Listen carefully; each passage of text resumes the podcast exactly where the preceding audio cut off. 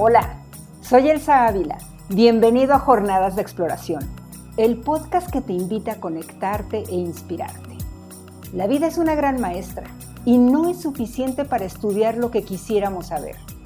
Por ello, en este espacio, invitaré a especialistas en diferentes áreas para que nos compartan su expertise, para acoplarnos de manera más amable, sana y alegre a coexistir dentro de una comunidad. Seguro tendrás momentos donde por fin llegarán respuestas, aclararás dudas, comenzarás tus sueños, porque te darás cuenta de que si una persona lo ha hecho, tú puedes hacer eso y más. Lo que necesitas es soñar, preparación y decisión. Démosle pues paso a brillar intensamente ahora. ¿Qué tal amigos que se conectan de nuevo a este podcast? En esta ocasión nuestra invitada es Jimena Aguilar Vega, bióloga de profesión con maestría en Ciencias y Glaciología Antártica por la Universidad de Magallanes en Chile.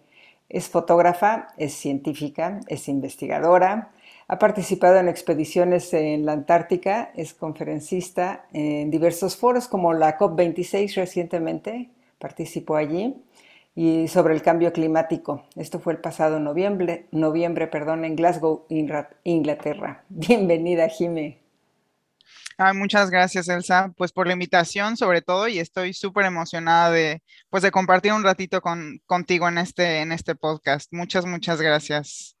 No, hombre, gracias a ti que aceptas, que siempre estás movida de un lado para otro, eh, entre investigaciones, entre eh, preparación, porque día tras día sigues preparándote, así es que muchas gracias por haberme hecho en tu agenda un espacio. Y yo quisiera comentar que la primera vez que supe de ti fue en un chat en la fundación a la que nos invitaron a ambas. Y para mí saber que existía una mujer glacióloga mexicana y además experta en Antártica, bueno, me voló la cabeza. Y creo que desde ahí, este, pues no sé, hubo una sinergia muy bonita y tuve la oportunidad de presenciar tu examen de máster por la Universidad de Magallanes en Chile y allí me cautivaste con, porque tienes una forma muy sencilla en que pues nos traduces, nos indujiste y nos sumergiste en tu mundo académico.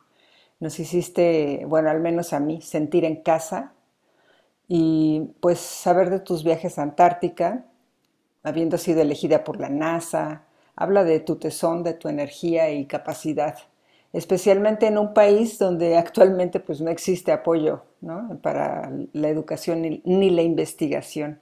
Así es que pues reconozco muchísimo todas esas capacidades que tienes, todos esos obstáculos que has enfrentado y que has superado y te agradezco muchísimo nuevamente estar aquí con nosotros. Gracias.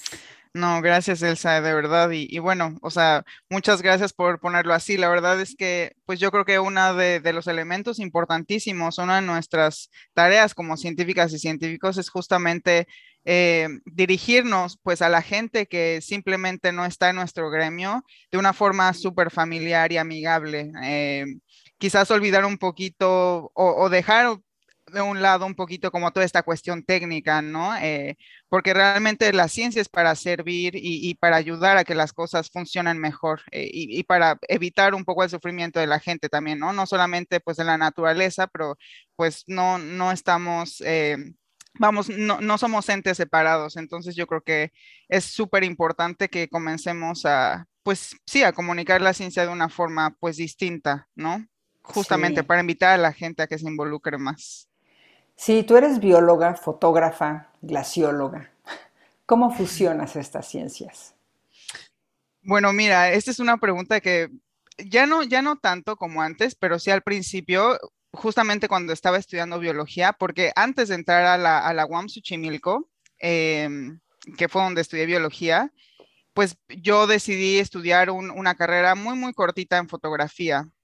Y durante la carrera mucha gente pues me preguntaba que por qué había decidido estudiar fotografía si no tenían absolutamente nada que ver. Eh, y para mí pues es todo lo contrario, ¿no? Em, o sea, porque la ciencia no solamente es, eh, siento que a veces quizás estamos tan, nos sentimos tan ajenas o ajenos a la ciencia que no comprendemos realmente que la ciencia es justamente para entender no solamente cómo funciona la naturaleza en términos de física, química y biología, sino también, eh, pues, cómo, cómo se amalgaman todos estos sistemas para que las cosas sean tan bellas, que la naturaleza sea tan bella, ¿no? Entonces, pues una forma de fusión o, la intersección que yo encuentro entre la fotografía y la ciencia es justamente esto, ¿no? Una herramienta muy poderosa para acercar la naturaleza y eh, pues un poquito eh, la ciencia en todo pues este, este conjunto de elementos que, que, es muy importante, vamos, para la ciencia y también para nosotros como humanos, ¿no? Eh, poder sentirnos más cerca de, de todo esto. Sí, justo creo que a mí me acercaste mucho a través de, de, esas fotografías que presentaste y me encantaría preguntarte, ¿qué buscas tú tras la lente de tu cámara? Por ejemplo, cuando me, gustaría ver si nos puedes transportar esos momentos de presentación donde estás eh, buscando el color, la forma, no sé, pero qué buscas luego eh, eh, en ese momento captar para transmitir o entender o estudiar qué. Claro, siento que a veces el tipo de fotografía que yo hago, solamente pues para poner un, poco poquito en contexto a todas y todos, a, las personas que nos están escuchando. Mi fotografía no es, es, me encanta el, paisaje y es el tipo de fotografía que hago, pero es un tipo de paisaje un poco distinto. Eh, es un poco minimalista. No busco como estos paisajes muy cargados de, elementos, sino justamente busco eh, estos paisajes como minimalistas, ¿no? Eh, tonalidades de colores como muy, muy específicos, eh, un poco sombríos. Y no es que yo, eh, vamos, tienda un poquito a, a los sombríos, sino que me interesa mucho encontrar justamente la belleza o, la complejidad de la simpleza de la naturaleza en estos paisajes que son sumamente minimalistas, ¿no? Eh, cómo nosotros como humanos podemos tener un pensamiento, una reflexión sumamente profunda de un elemento tan sencillo, porque realmente así es como funciona la naturaleza, ¿no? Es tan simple, es tan es súper bella y es tan simple, pero tan compleja a la vez que me gusta como estas imágenes para poder contemplarlas y hacer una reflexión muy profunda sobre ellas. En, vamos, disminuir la cantidad de elementos que nos puedan distraer como de, del, del núcleo del corazón de cómo funcionan pues la naturaleza, estos sistemas. Qué interesante, porque todo eso lo podríamos trasladar a, nivel personal, ¿no? Las, en cuanto a todo lo que hablas, de la sencillez, de lo que puedes ir bajando y de lo que puedes ir descubriendo en tu propia personalidad, me parece. ¿Qué opinas tú? Sí, bueno, ese es, ese es un punto muy interesante, justo, justo, bueno, ahora que lo mencionas, porque eh, yo me considero una persona que todo el tiempo, bueno, tengo un, vamos, mi mente siempre está en muchos lados, ¿no? En muchos lados y a la vez en ninguno. Entonces, siento que es un poco volátil, soy súper sincera y justamente es algo en lo que estoy trabajando, ¿no? Estoy intentando justamente pues bajar todos estos pensamientos y, y, y, como mantenerlos en el núcleo, en el corazón de pues de mis propósitos. Pero sí creo que soy una persona que que soy pues bastante sencilla, me gusta la sencillez, eh, eh, me gusta mucho también la belleza, soy sumamente visual y también eh, soy a veces pues muy concreta en pues mis valores, ¿no? Como que los tengo muy bien definidos y pues es algo que es sumamente importante para mí. Mi vida se basa en mis valores y, y pues mi búsqueda siempre va en torno a, mis valores, hacia allá va, vamos, ese es el camino que, me gusta seguir donde me siento cómoda y contenta. ¿Cuál es el valor, digamos, pilar de todos tus valores? El que dices, este es mío, lo abrazo y con él me voy para todos lados. El amor. Para mí el amor es, o sea, lo es todo. Eh, sin amor, eh, nada se mueve, nada crece eh, y nada, pues creo que nada es verdadero si no hay amor. Entonces yo creo que es el, amor es el motor de absolutamente todo, al menos para mí, para mi vida. Y creo que si realmente amamos eh, lo que hacemos o las personas con quienes estamos, podemos hacer cosas increíbles, no para nosotros, no para alimentar nuestro ego, sino para el bien de, pues de nuestro núcleo, de quienes nos rodean, hablando no solamente de compañeras o compañeros humanos, sino de nuestro, vamos, de la naturaleza, ¿no? Eh, de, absolutamente todo. Sí, justamente, y, en, la, en el chat donde nos conocimos, que fue la Fundación Cumbres Blancas, que se trata mucho de este amor a la naturaleza, justo platicaba en, en uno de los primeros podcasts con Juliana García, la guía de Ecuador, eh, acerca de la gente en general. No nos podemos enamorar de algo que no conocemos. Entonces creo que tu trabajo a través de la lente y como científica compartiéndonos de forma tan sencilla todo el aprendizaje eh, que tú estás descubriendo y que estás profundizando en, tus, en tu preparación es muy importante para todos nosotros. Eh, a mí me gustaría ver en todo esto que has hasta el momento eh, puesto en tus estudios, en tus investigaciones, en lo que has conocido, ¿cuál ha sido el, o a lo mejor tras la misma lente en tus fotografías, cuál ha sido el descubrimiento más significativo que ha dejado una huella importante en ti que pudieras compartirnos? Eh, pues no es muy difícil, la verdad, inmediatamente eh, me, llega al pensamiento pues esta, este evento o, esta experiencia que tuve en, la primera vez que fui a Antártica fue en 2019. Eh, tuve oportunidad de estudiar un glaciar, el glaciar Lange, con un colega colombiano y, mi supervisor eh, de la Universidad de Magallanes.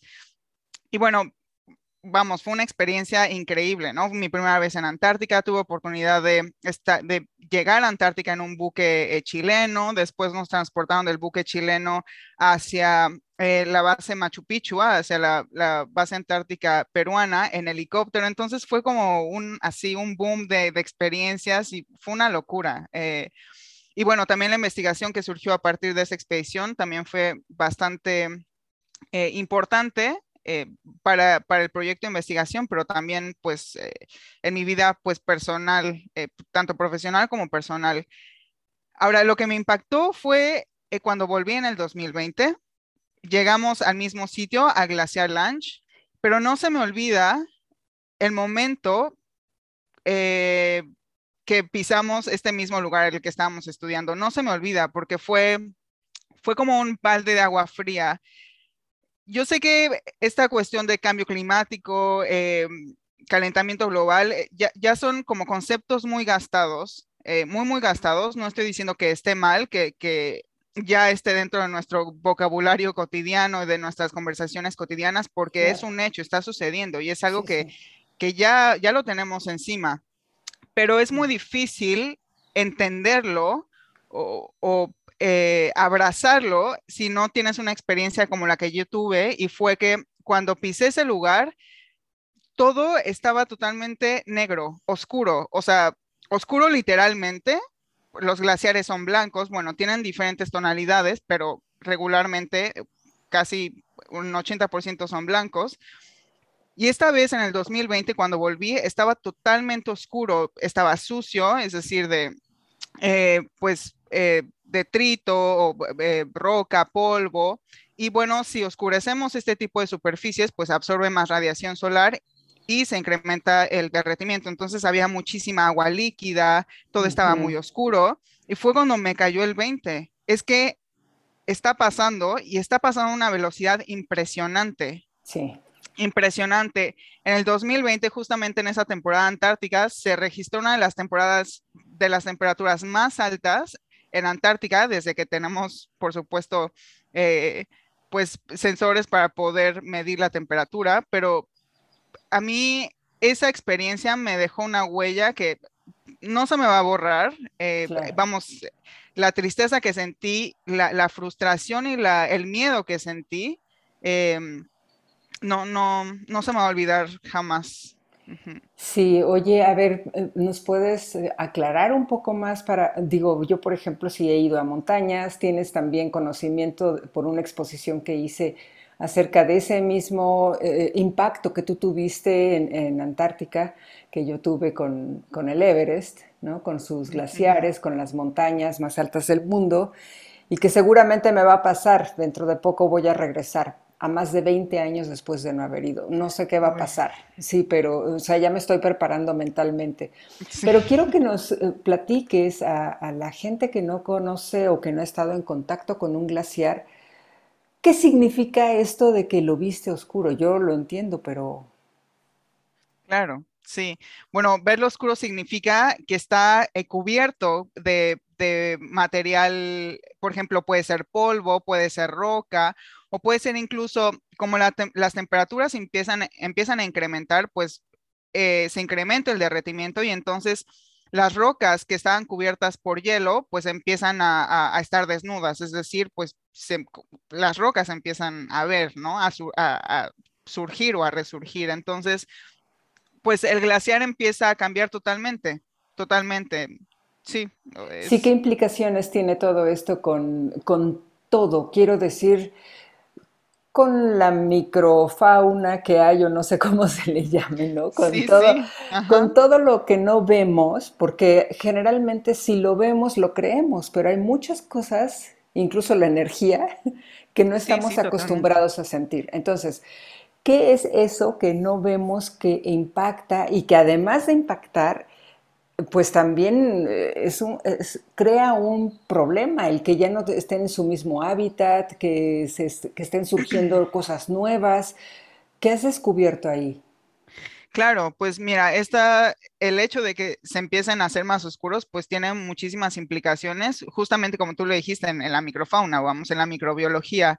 Em, hasta hace algunas décadas, pues se descubrió que los glaciares aún cuando pues están sanos, tienen, mm, vamos, son, son ecosistemas súper ricos en vida, ¿no? Hay muchísimos microorganismos, hay bacterias, hay hongos, hay virus, hay ah, eh, algas, microalgas, etcétera.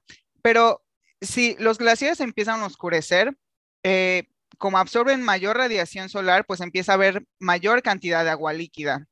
Ahora, yo sé que todas y todos sabemos que el agua líquida es la base en la vida de nuestro planeta, ¿no?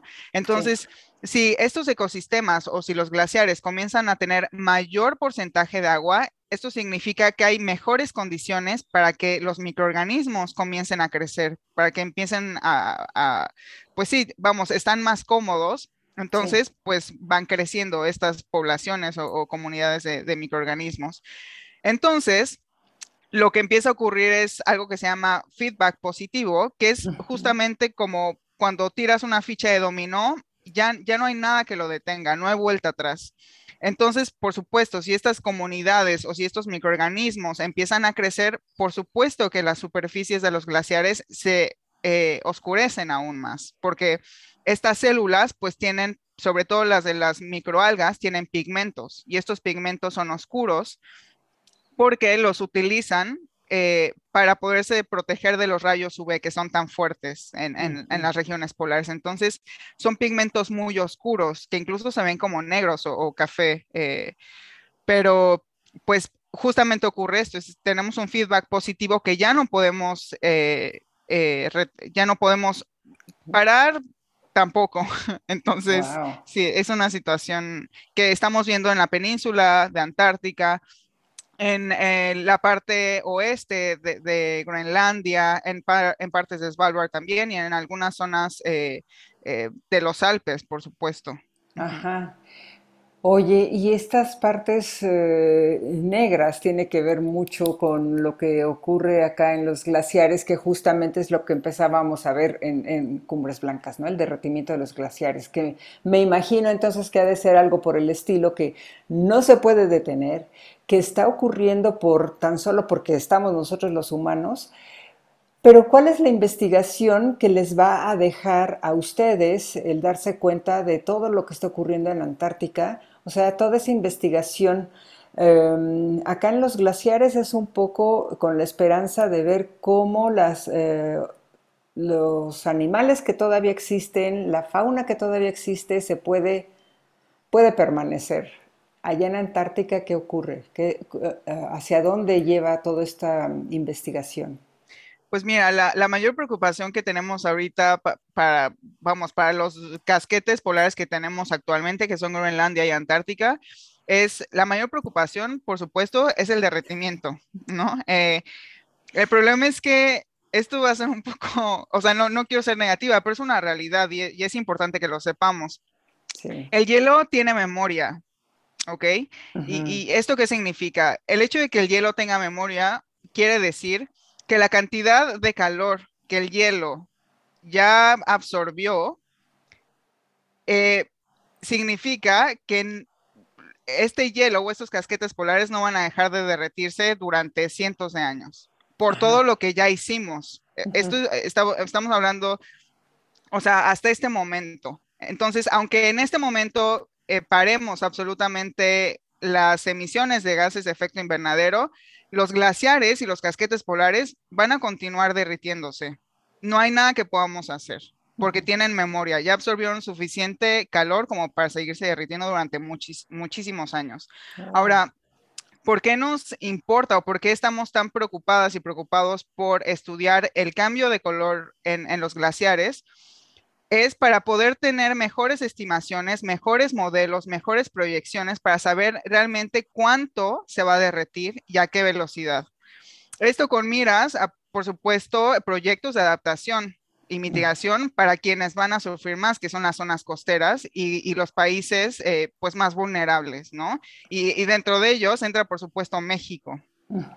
que yo creo que es, es urgente que comencemos a, a, empujar un poquito más, eh, pues, eh, los esfuerzos para poder analizar o proyectar cuáles van a ser los efectos en México, vamos, con, en este contexto, ¿no? del derretimiento de los casquetes y, y de glaciares pero realmente es eso, para, para tener mejores estimaciones. Y bueno, hay, hay, otros procesos que no es que sean menos importantes, quizás son un poquito secundarios y tienen que ver con el ciclo del carbono. Eso es un poco más complejo, pero vamos, no, no solamente es, es el incremento del nivel del mar, hay otros procesos que son sumamente importantes también, como, como lo mencioné, el, el ciclo del carbono, porque eh, estos e, estas partículas que están en la superficie de los glaciares, pues tienen ciertas características químicas que pueden impactar el sistema marino, que está, vamos, que están eh, como los, los, sí, los marine terminating glaciers que están pues al ladito del,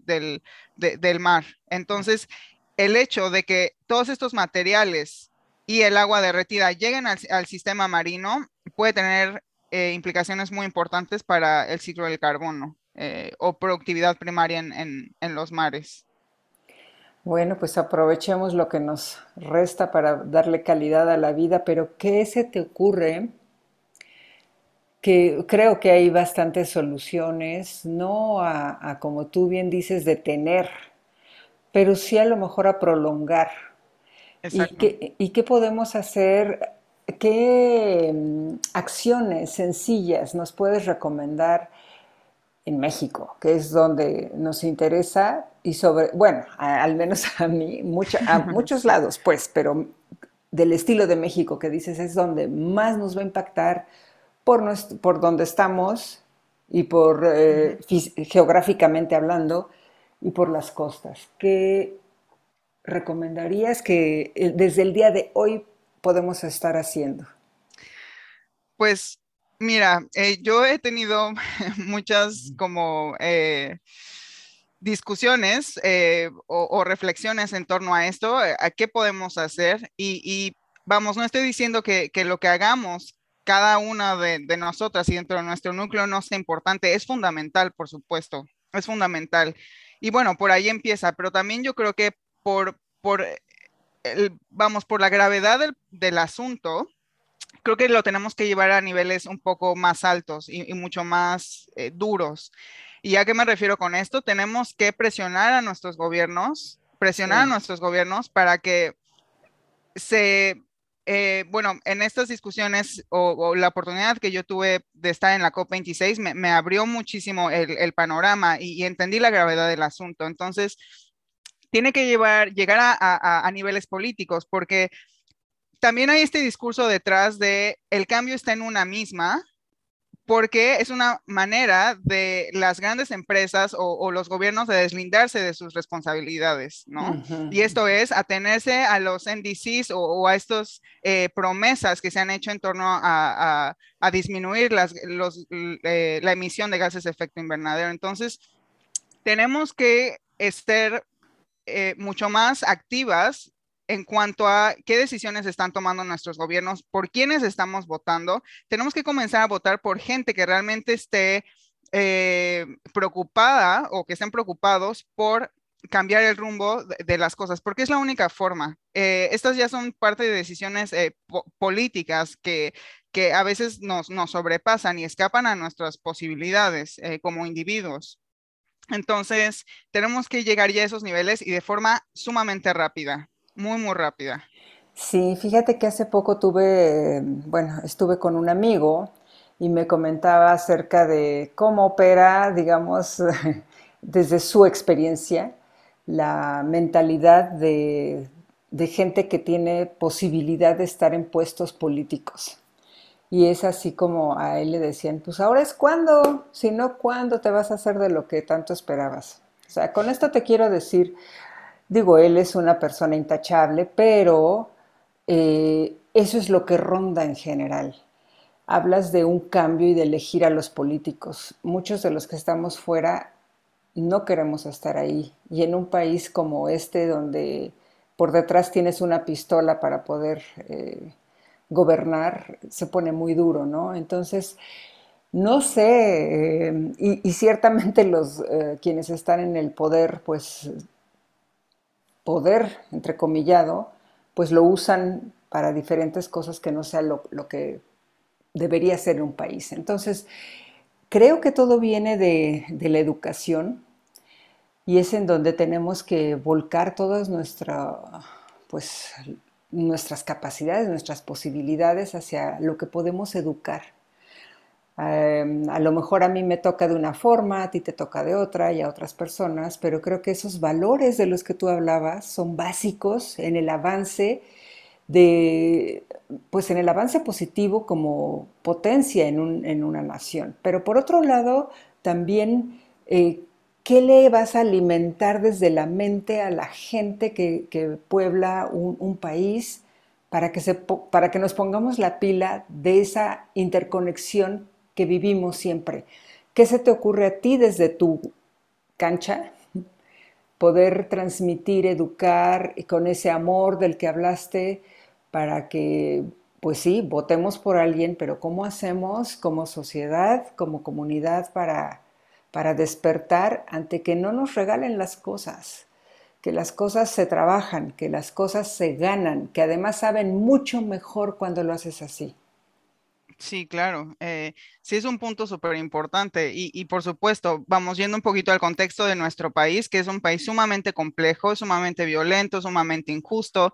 Ahí eh, eh, tenemos muchas heridas que, que, difícilmente nos van a permitir avanzar en ese sentido. Sí. Pero volviendo un poco a, realmente el, el núcleo o el corazón del problema, como pues sí, siempre regreso al corazón. Yo creo que es justamente esto, ¿no? Que, que nos hemos olvidado eh, que pues cómo querer, cómo amar y, por supuesto a la, naturaleza menos, ¿no? Entonces yo creo que una forma en la que podemos hacerlo es a través de, pues hay que sensibilizar, eh, quizás no sé si educar, porque a veces eh, por ejemplo, tú puedes comenzar a ser muy consciente y estar súper clara de cuál es el problema, pero si, si, no, si no lo haces tuyo, si no, si no ves el problema o, el objeto o el, sí, el problema con amor, es muy difícil que realmente te involucres y, te comprometas a, a, cambiar tu forma de vivir. Sí. Si, si no amas, eh, es, vamos, el, el problema en cuestión. Entonces yo creo que el arte es una forma muy eh, efectiva para poder sensibilizar, para que la gente comience a volver a la naturaleza, volver a amar a la naturaleza, a conectarse con la naturaleza. Yo sé que muy pocas personas van a tener oportunidad de pisar un glaciar, de escuchar un glaciar, de sentirlo de sentir cómo respira, porque verdaderamente sientes cómo respira y sientes el aliento de los glaciares en todo el cuerpo y es una sensación, yo, bueno, yo sé que tú lo sabes, pero, ah, o sea, se me acaba de enchinar eh, el cuerpo, ¿no? Es, es, una sensación increíble. Entonces, yo creo que volver a la naturaleza, sentir, sentir la parte de, de nosotras, yo creo que es la forma y también creo que los, los pueblos originarios eh, son también, serían unos aliados o son unos aliados importantísimos para que nos enseñen cómo volver a la naturaleza. Tenemos que hacerlo. Tenemos que empezar a trabajar con ellos y con ellas. Yo creo que es, va a ser la única forma en la que podamos regresar esa conexión y ese amor que originalmente tenemos con la naturaleza. Yo creo que es la única forma. Sí, veo ahora muchos eh, médicos destacados que en su medicina justamente han vuelto a esos orígenes de los que estás mencionando y hablan de la importancia del grounding, ¿no? para poderte conectar realmente con la naturaleza. Qué importante es, y tú hablaste ahorita también, decías algo que me parece súper lindo, que es el, el amor. Y el amor surge de, pues, enamorarte de las cosas, darte cuenta la belleza de, ese glaciar. Cuando, cuando describías todo esto, me llegó una palabra que fue respeto. Y es respeto por lo que hay allá afuera. Y allá afuera me refiero afuera de la ciudad. O también en la ciudad, nuestros semejantes, ¿no? Respetarles. Todos, pues tienen. Hablaba, hablaba también con una amiga que todos tienen eh, lo que hagan, lo hacen porque buscan ser felices en su forma de ser, ¿no? Lo que sea. A lo mejor nuestros políticos que tienen el concepto de felicidad distorsionado, no lo sé, pero buscan ser felices también. Entonces, ese respeto del que hablas me hizo también volarme hacia cuando yo estaba, me acuerdo, en el glaciar del Kumbu en el Everest, que es, eh, eh, le llaman el popcorn, imagínate, las palomitas de maíz, porque todo se puede caer en algún momento. Hay una zona que se llama el popcorn, en donde quieres silenciar incluso el, corazón, porque no quieres que algo se te caiga. Ah. Pero ahora viene la contraparte, que es, a ver, cómo, eh, pues desafortunadamente, el estar sobre y sobreexponiendo lugares. Imagínate que en la Antártica ya hagan viajes de estos turísticos y que fuera mucha gente. En el Everest está pasando y lo sabes. Entonces hay gente que no conoce todo eso y nada más es irme a sacar la foto y decir que estuve allí. Y no perciben eso que tú hablas, el aliento del, del glaciar, el respirar, el movimiento, la vida del glaciar. ¿Qué se te ocurre que se pueda allí hacer? Sí, la verdad es que, eh, o sea, tengo que volver a los pueblos originarios, o sea, los saberes, eh, la ciencia, la ciencia de los pueblos indígenas es fundamental. Y te lo digo porque antes, antes lo hablaba, pero realmente, o sea, hay que aceptarlo. A veces hablamos sobre cosas y no estamos realmente conscientes de lo que estamos hablando. Y eso es, yo creo que es un aprendizaje, vamos, si queremos mejorar un poquito o, o hablar eh, para poder eh, impactar de una forma distinta, hay que autoevaluarnos constantemente. Y yo lo entendí hasta la COP26. La mejor, la mejor charla a la que pues yo tuve oportunidad de asistir fue justamente en este pabellón de los pueblos indígenas. Había, eh, eran tres, tres científicas de, de, pueblos originarios y yo salí helada, salí helada es muy difícil que les pueda contar todo lo que hablamos, pero yo creo que la parte más importante fue cuando pues yo me levanté y, les dije, me presenté, les dije que yo era científica, que estudiaba glaciares y que quería saber de qué forma podíamos comenzar a colaborar con, con ellas, eh, con pues porque toda la ciencia, todos los conocimientos que, que tienen, pues son súper importantes para poder eh, pues enfrentar este problema tan fuerte, ¿no? Que tenemos que hacer esta alianza. Bueno, fue una respuesta un poco dura eh, porque me contaron que han tenido experiencias muy desagradables con científicas y con científicos que van a los pueblos originarios y llegan con esta intención de enseñarles todo lo que pues la ciencia eh, occidental sabe. Entonces me dijeron que no, que esa no es la forma, que ellas no entienden por qué nosotros, quienes hacemos ciencia occidental, ¿por qué no comprendemos que la ciencia hay que empezar a escribir juntos? ¿No? O sea, escribirla juntos, no, no, no que nosotros tomemos los conocimientos y los eh, hagamos una transcripción, no, sino comenzar a escribirla juntos. Entonces, yo entendí ese día realmente o sea, ¿qué es el conocimiento de, los pueblos originarios? ¿Cómo, cómo perciben a la, naturaleza? Y tienen una, una habilidad, bueno, no sé si es habilidad, más bien es una sensibilidad eh, para crear conexión con la naturaleza de una forma impresionante. Y siento que nosotros estamos totalmente desconectados. Alguien nos desconectó, así cortó el cable necesitamos, las necesitamos para que nos ayuden a volver a hacer esa conexión las necesitamos. A ver, es una sensibilización generacional, me parece a mí, que también existe en, todos lados, y lo vemos en, en, los pueblos originarios, como tú bien lo mencionas. Aquí en México tan solo acerquémonos a un campesino que te puede decir por qué está cantando la rana y que te puede decir el momento preciso en el que va a haber una sequía o si se puede sembrar y etcétera, etcétera. Y que se ha perdido porque permitimos que lleguen lo voy a poner así, no, este, no, te quiero atacar porque, porque es todos, llegan aquellas personas preparadas científicas de fuera que nos quieren decir cómo hacer las cosas cuando ni siquiera saben cuál es nuestra necesidad. Eh, me voy a remontar un poquito a la Universidad del Medio Ambiente, que es donde doy una facilitación de una materia que se llama investigación activa y nos, hablamos mucho acerca de llegar, si vas a llegar a un lugar en donde quieres ser agente de cambio, entrecomillado, tienes que llegar a preguntar, no a decir yo vengo a enseñarte, a ver qué necesitas, porque igual y ni te necesitan. Claro. y vas a aprender, ¿no? Y esto lo vemos incluso con, con los médicos. Nuestros chamanes, curanderos, etcétera, son maravillosos. ¿Qué opinas de todo esto?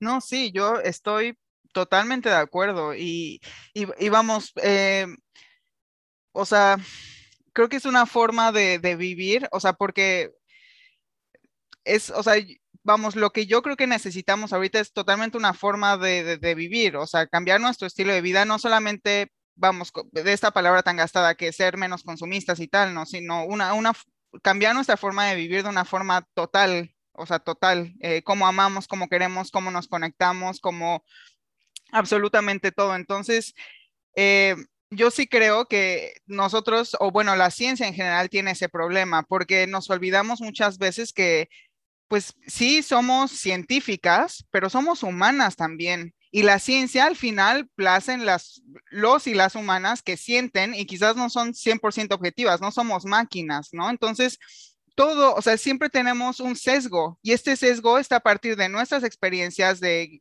nuestra personalidad, de cómo sentimos. Entonces, ¿por qué no, en lugar de intentar eh, vamos, eh, dormir esta parte humana, ¿por qué no mejor hacerla nuestra amiga para que nos ayude a solucionar los problemas? Y eso es donde entra el conocimiento de los pueblos originarios, que justamente es no, tú sientes, tú percibes, tú sientes esta conexión, sabes que los glaciares están vivos, sabes que la montaña está viva, ¿por qué lo haces a un lado? ¿Por qué no es, ¿por qué no mejor destapas los sentidos para intentar escuchar y entonces con toda la tecnología que tenemos hacer una sinergia muy, muy fuerte para poder comprender mejor qué es lo que está ocurriendo.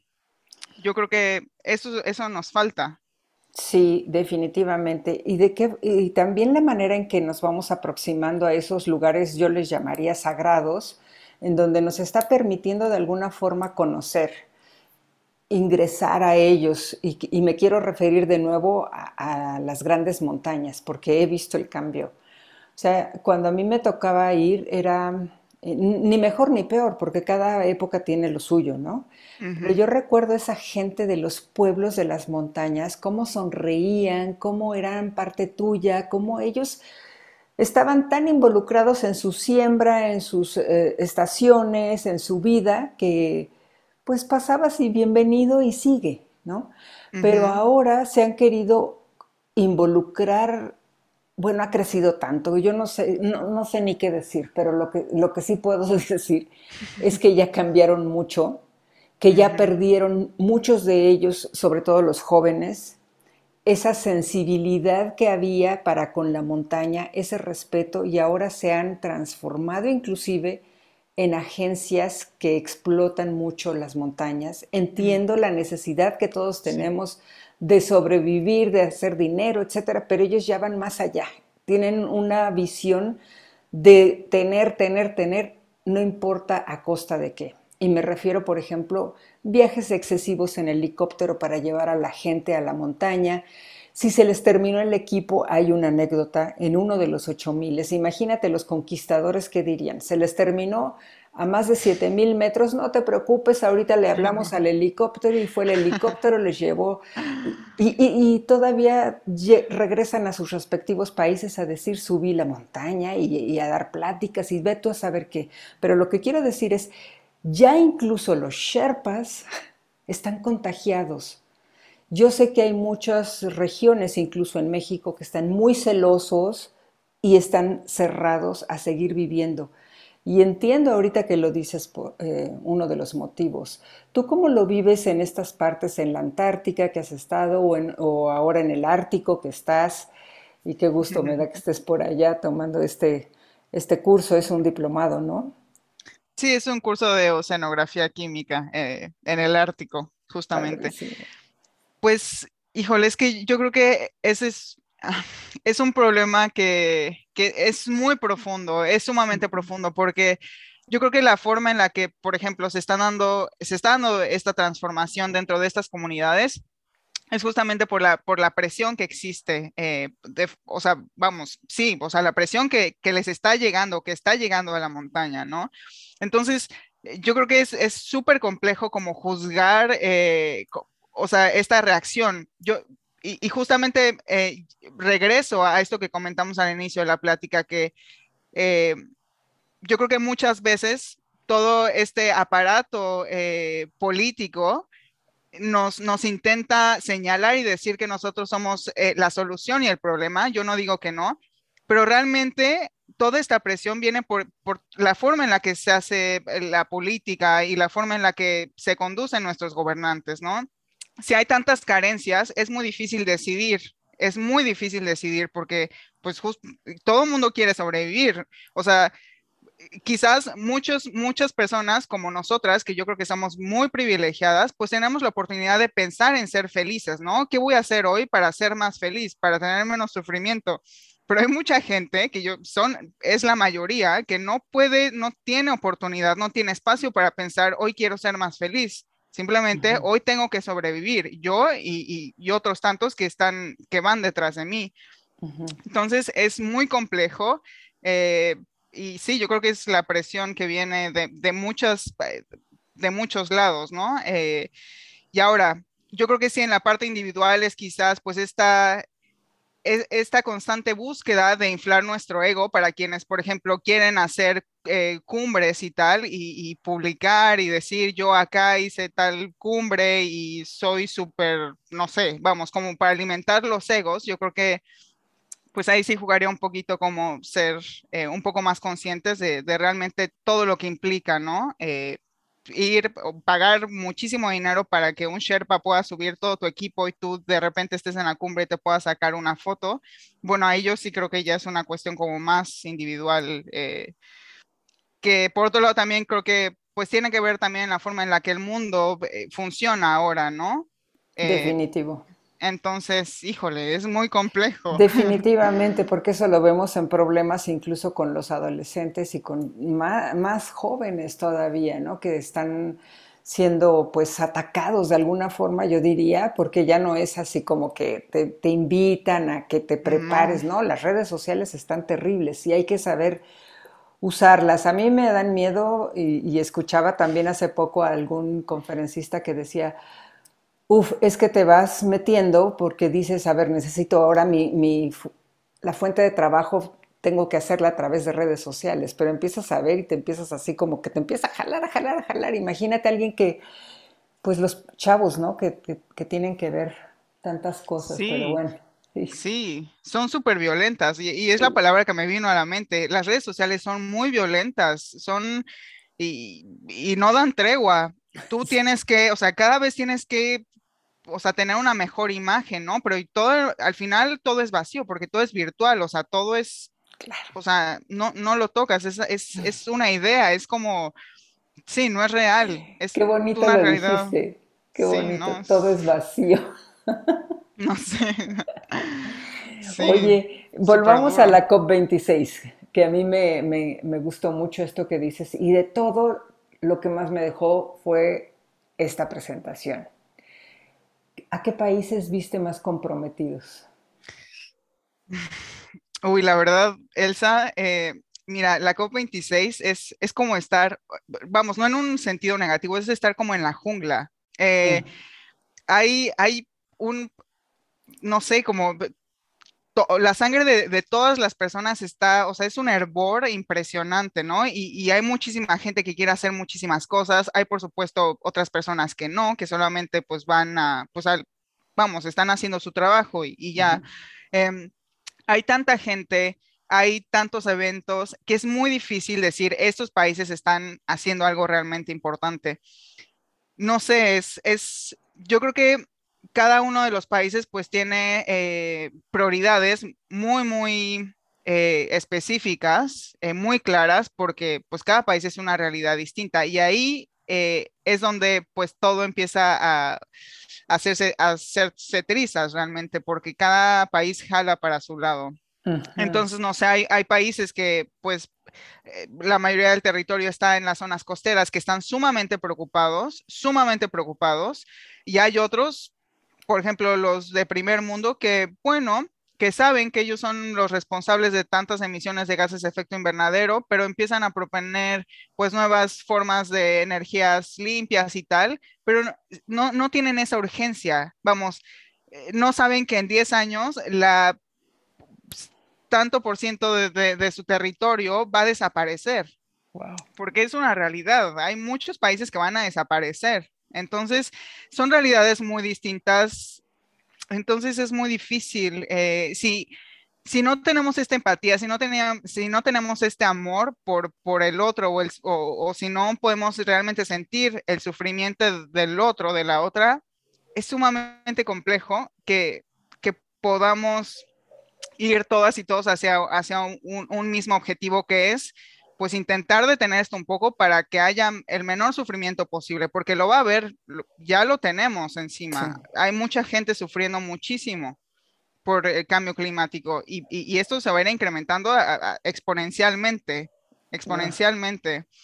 Entonces, yo sé que hay mucha gente joven, la gente joven yo creo que son quienes lo tienen bien claro y, tienen, tienen esta mirada hacia... Eh, vamos, no, no hacia mañana, no dentro de cinco años, diez años, que es regularmente, pues, como piensan los políticos y las políticas, ¿no? Porque así es como funciona la política.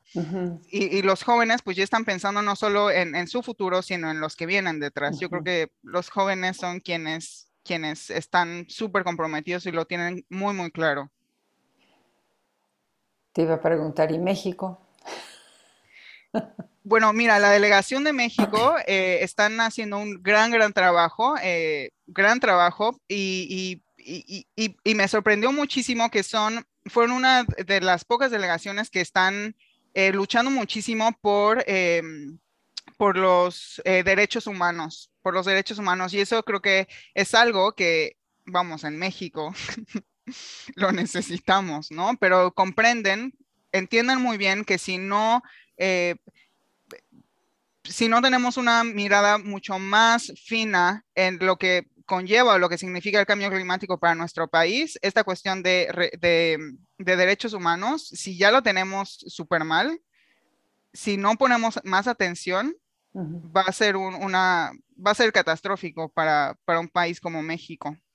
Entonces, sí, yo creo que eh, lo están haciendo bien y bueno, afortunadamente yo tuve oportunidad de platicar con la delegación mexicana y en la COP26 eh, eh, nos apoyaron muchísimo para que México se sumara a uno de los grupos eh, peleando para que la palabra de la crosfera apareciera en uno de los documentos de la COP26, que eso pues empuja, le da muchísima, muchísimo empuje para que se empiecen a, a considerar mejores o más políticas públicas para proteger la crosfera de, todo el planeta. Entonces México ya está dentro, México ya está, y es parte de, este grupo, entonces ahí seguimos, seguimos. Explícanos la importancia de la crosfera y qué es.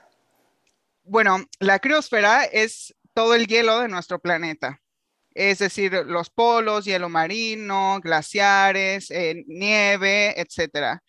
Y pues en pocas palabras, sin la criosfera, sin el hielo en nuestro planeta, la vida como la conocemos aquí no existe, literalmente, o sea, no, no hay más. Mm, simplemente no, no, no, no estaríamos aquí y pues sí, esa es la importancia. Además, el 80%, el 80% del agua eh, dulce de nuestro planeta está, está en, en, en, la criosfera. Entonces, bueno, si la base de la vida en nuestro planeta es el agua, la criosfera, en pocas palabras, lo es todo. Si el 80% del agua dulce está contenida en la criosfera, la criosfera lo es todo. Entonces...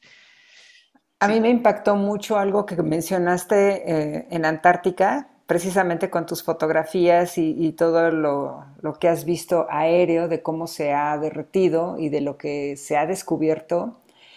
Y yo creo que sería, bueno, a mí me gustaría que, compartas esa importancia del de, derretimiento de Antártica. Bueno, em, Antártica es el casquete polar más grande que tenemos en nuestro planeta y contiene una cantidad de agua impresionante. Entonces, por supuesto, Antártica no se va a derretir en los próximos 10 eh, años, 100 años, no, pero el problema es que si Antártica se derrite eh, un centímetro, dos centímetros, un metro, tiene eh, implicaciones catastróficas para las zonas costeras. Eh, y bueno, no tiene que ver con el nivel del mar literalmente, o sea, en, las costas, sino tiene que ver, por ejemplo, con las mareas. o sea, vamos, si, si incrementa el nivel del mar, obviamente las mareas en estas zonas costeras van a ser mucho más fuertes. Entonces, ah, y bueno, también otro punto importante es que eh, el nivel del mar no se ve reflejado de, la misma forma en todo el planeta. Hay cuestiones que tienen que ver más con geofísica y, masa y, equilibrio de masa en nuestro planeta, que pues hay ciertas eh, zonas que se van a ver aún más, más afectadas. Por ejemplo, Mérida, eh, nuestro país va a ser uno de los lugares en nuestro país que se va a ver súper afectado. También el Golfo de México, unas, unas partes del Pacífico también, por supuesto. Pero Antártica tiene, si, si toda Antártica se derritiera, podría incrementar el nivel del mar, me parece, si no mal recuerdo, 30 metros el nivel del mar. O sea, es, una locura, es, es, una locura. Sí, 30 metros es muchísimo. Una un motivo más por el cual no hacer el tren Maya. sí, bueno, ahí, ahí ya, sí, ahí ya hay otras cuestiones como sí que son bastante complejas también. O sea, no, solamente por, el daño ambiental, sino también pues para la biodiversidad. sí, qué eh, duro. Y entre otras cosas, pues con un poco más eh, tintes como sociales, ¿no? Eh, que yo creo que hay que discutir bastante. Deberíamos estarlo discutiendo muchísimo. Sí, de, ah, de, acuerdo, totalmente de acuerdo. Y ojalá que, pues ahora sí que los científicos, los yo sé que se están uniendo, me han llegado documentos y ojalá que se haga entender porque eso no regresa. Eso se destroza. Sí, por supuesto. Sí. Oye, Jime, ¿cuál es, cuál es tu rumbo? Bueno, mi rumbo.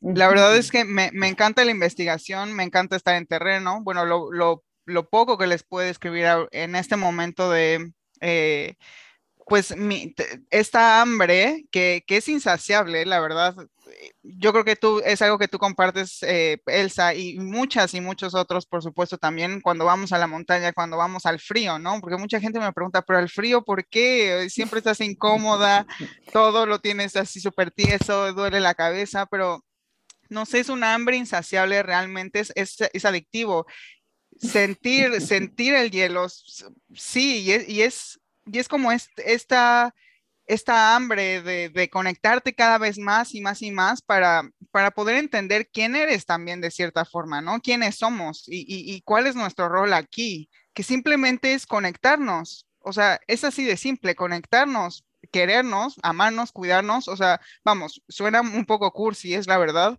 pero así de sencillo es, yo creo. Mm. Entonces, mi, camino es seguir haciendo investigación para poder comprender mejor eh, la complejidad y, cómo, cómo, se están enfermando, qué, cuáles son los mensajes o cuáles son las réplicas o, sí, vamos, el, el mensaje que nos están dando en términos de cómo se están oscureciendo, cómo se están derritiendo. Y todo esto tomarlo, yo sé que yo no lo voy a poder detener, yo sé que yo no voy a poder hacer algo fantástico y tampoco es mi idea. Lo que yo quiero es tomar toda esta información, intentar traducirla y llevarla a la gente para que, justamente para provocar que se enamoren de, de estos ambientes, de estos increíbles cuerpos de hielo. Quiero enamorar a la gente para que vuelvan, para que regresemos a, casa, no sé, eh, fue lo primero que, me llegó a la mente, a nuestro hogar. Y sí, y estar mejor. Y es que si la gente te viera la expresión que tienes en tu cara cuando empezaste a contestar esto, se darían cuenta de la pasión que genera este, esta investigación en ti, este querer enamorar a la gente, y me parece muy bien porque mm, sí necesitamos traductores de la ciencia hacia lo cotidiano y en verdad yo te agradezco muchísimo esa sencillez con la que me transmites. Sí, como te he dicho cuando platicamos, me quedo muy preocupada, pero no hay que preocuparnos como tú dices, sino hay que ocuparnos de ver qué hacemos, cómo lo hacemos. Y pues la verdad que el planeta Tierra es hermoso y disfrutarlo mientras tanto. Claro, sí. Y, bueno, aquí estamos, aquí seguimos. Yo estoy viendo por mi ventana esta montaña que está totalmente nevada y aquí estamos, todavía lo tenemos, o sea, no es muy tarde. Todo esto que les estoy diciendo no, no quiere decir que ya todos hay que sentarnos a llorar, qué tristeza, no, lo tenemos, todavía podemos disfrutar esto tan increíble, acercarnos, pero tenemos que tomar medidas muy drásticas para que, para detener un poco la velocidad con la que está avanzando todo esto. Claro. Y eso. Hay tantas cosas de las que podríamos extendernos y me encantaría seguirle, pero creo que el tiempo este, manda y a lo mejor después nos puedes regalar otro momento para seguir rascándole a cosas que, claro. que me encantaría y que a lo mejor a ti te gustaría también decir. Quizás en este momento hay algo más que quieras agregar a esta conversación. Pues nada, bueno, como siempre, Elsa, a mí me encanta, me encanta platicar contigo porque justo creo que hicimos una sinergia súper bonita, creo que compartimos muchas cosas, eh, sobre todo la pasión, ¿no? La pasión que sentimos por, por, por, las montañas, por el hielo, pero por la naturaleza, yo creo. Eh, creo que es súper importante, pero y, bueno, yo creo que el mensaje que me gustaría dejar es, es que intentemos eh, conectarnos, realmente eh, no solamente hacernos conscientes de por qué es importante eh, cuidar el planeta o por qué es importante que nos involucremos más en temas de, de cambio climático, es realmente intentar hacer conexión para poder reaprender o aprender cómo amar esto que tenemos, este regalo, ¿no? Que aunque sea, no sé, el arbolito que tenemos afuera de nuestra casa, ya sea en la ciudad donde sea, eh, intentar, pues sí, conectarnos. Yo traduciría un poco, si me permites, o, transformaría este que, esto que dices, intentar hacer conexión, yo lo transformaría en desconectémonos para poder conectarnos. Desconectémonos de redes sociales. ¿Qué tal que en vez de estar en una comida familiar con tu celular viendo los memes tontos que no te dejan nada, te conectas con el amor que puede generar tu familiar desde allí? Em, a veces no nos atrevemos a preguntarles, a decirles te quiero, a decirnos a nosotros mismos y creo que la conexión puede empezar desde allí. ¿Cómo verías ese ejercicio, Jime? No, claro, yo la verdad es que estos meses, este año ha sido un año eh, bastante fuerte, bastante fuerte, pero me ha hecho entender realmente qué es lo importante. Y creo que lo importante es la gente que tenemos a nuestro alrededor, es em, entender un poco que pues todos somos como almas eh, que, venimos a aprender, o sea, para intentar eh, dejar de juzgar un poco a quienes tenemos a nuestro alrededor y más bien comprender, comprender de dónde viene, pues quizá eh, la forma en la que ellos o ellas viven, ¿no? Pero, pero siempre volver a, poner atención en el otro y en la otra. Eh, sí, para, para sí, sentirnos mejor para tener eh, una experiencia mucho más completa, ¿no? De lo que es estar viva o, vivo. Eh, y no me, no me refiero solo a los humanos y humanas, sino a todo, todo nuestro, nuestro entorno. Sí, pues sí. Me gustaría ver si puedes, antes de que entremos a unos, un intercambio de, ideas, si nos puedes regalar una frase que nos motive a todos los que te estamos escuchando a tener una mejor relación con nuestro entorno, basado en tu experiencia como investigadora y como mujer también, por supuesto. Yo creo que eh, pues no hay que, no hay que dejar de observar, no hay que dejar de sentir, no hay que dejar de escuchar. Eh, hay que eh, abrir totalmente nuestros sentidos y nuestro corazón a absolutamente todo lo que ocurra sin miedo. Eh, y, sí, no, no, tener miedo de ser vulnerables, ah, de sentirnos vulnerables y de sentir absolutamente todo. Qué lindo, gracias. Pues vamos a hacer este juego de palabras en el que yo te voy a decir una y tú me dices lo primerito que te venga a la mente. Ok. si te digo glaciar. Amor. Crecimiento. Hacia arriba. Vida. Todo. Compromiso. Siempre. Éxito. Mesurado. ok. Oye, ¿y dónde puede encontrarte la gente justo? ¿En qué redes sociales o dónde te puede encontrar quien esté interesado en platicar contigo? Em, pues me pueden encontrar en Instagram, ahí tengo varias fotografías. Me pueden encontrar como Jimena con X punto A de chica. También en Facebook me encuentran como Jimena A Vega y si googlean mi nombre en Google, pues ahí salen pues eh, páginas que son un poco como más, eh, vamos, para el gremio científico, que son pues mi página en la Universidad de Stirling y todo, pero me pueden encontrar, eh, en Google, en Instagram y en Facebook. Y en Twitter también, como Jimena A. Vega. Oye, pues es un gusto platicar contigo, el tiempo se pasa volando, aprendo mucho contigo siempre, te agradezco muchísimo. Te deseo también que sigas eh, incursionando, que tengas muchas más oportunidades, que seas aceptada en muchos más grandes a los que estás solicitando continuamente, que por ejemplo gracias a uno de ellos te fuiste a la Antártica, que, que sigan poniendo los ojos en ti, que sigas tocando tantas almas. Y pues muchas gracias, Jime, por tu valioso tiempo, compartirnos tu sabiduría Gracias a quienes nos escuchan. Yo soy Elsa Ávila en Jornadas de Exploración, el podcast que hoy te invita a explorar la interconexión con el entorno en el que vivimos. A mí me encuentras en Facebook, Instagram, Twitter, LinkedIn como elsaávila.alpinista. Ahí también me encuentras para iniciar una transformación personal si te animas a dar el paso. Gracias y hasta la próxima. Gracias, Jimé. Gracias, Elsa. Bye bye.